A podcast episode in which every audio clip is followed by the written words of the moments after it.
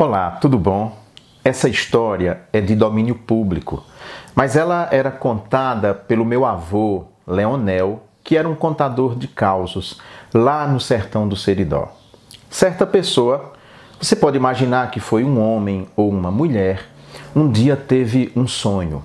Nesse sonho, ele via uma imagem meio embaçada de uma árvore enorme e no tronco daquela árvore ele chegava a enxergar num olhar de raio-x um tesouro, um pote enorme cheio de muitas joias.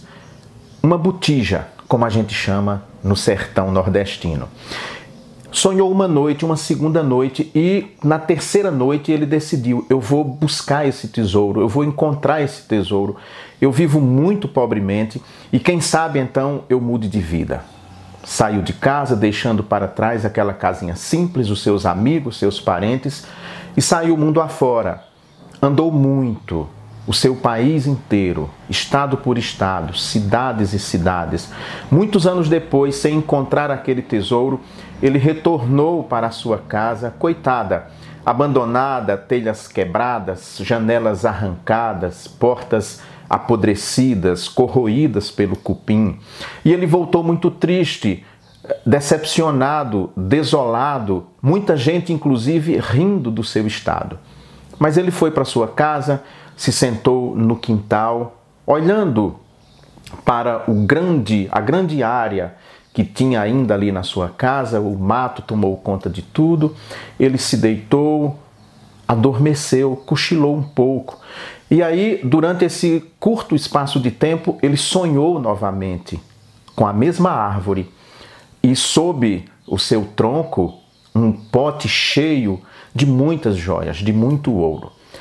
Quando ele acordou, ele viu claramente, agora com uma nitidez que não vira nos anos anteriores, a árvore e era aquele pé de pereiro que estava bem diante dele cinco metros de distância, no quintal de sua casa. Ele correu, procurou uma alavanca, encontrou jogada num canto e começou a cavar desesperado. Cavou, cavou, cavou, muito suado, suor escorrendo, limpava o suor, até que ele ouviu que ela bateu num lugar fofo.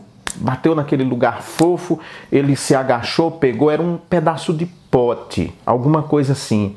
E aí ele se animou, começou a cavar. Quando ele cavou muito, que chegou, viu aquele pote enorme, cheio de muito ouro, pulseiras, colares, brincos, moedas, mas era muito ouro que dava para comprar a sua cidade inteira com todos os sítios e fazendas. E aquele homem então ficou muito rico, milionário de uma hora para outra. Moral da história: Muitas vezes a gente sai mudando de lugar, muda de emprego, muda até de esposo, de esposa, buscando a felicidade. Mas a gente se esquece que quase sempre a felicidade está bem debaixo do nosso próprio nariz, como estava debaixo do nariz daquele pobre homem. O que nós precisamos é ler os sinais, é prestar atenção às pequenas coisas e perceber que a felicidade que você busca no mundo, nas outras pessoas, está dentro de você. Resta você descobrir esse grande tesouro. Que neste ano que se inicia, a gente deixe de ficar iludido, buscando lá fora aquilo que pode estar tão perto de nós, ao nosso alcance, debaixo do nosso próprio nariz que você leia esses sinais, que você busque esses sinais e que descubra dentro de você mesmo a felicidade que pode brotar e que pode tirar você da angústia, da tristeza e do desespero. Feliz Ano Novo! Que neste novo ano a gente possa então descobrir o grande tesouro da felicidade que vai alegrar os nossos dias. Um grande abraço. Tchau, tchau.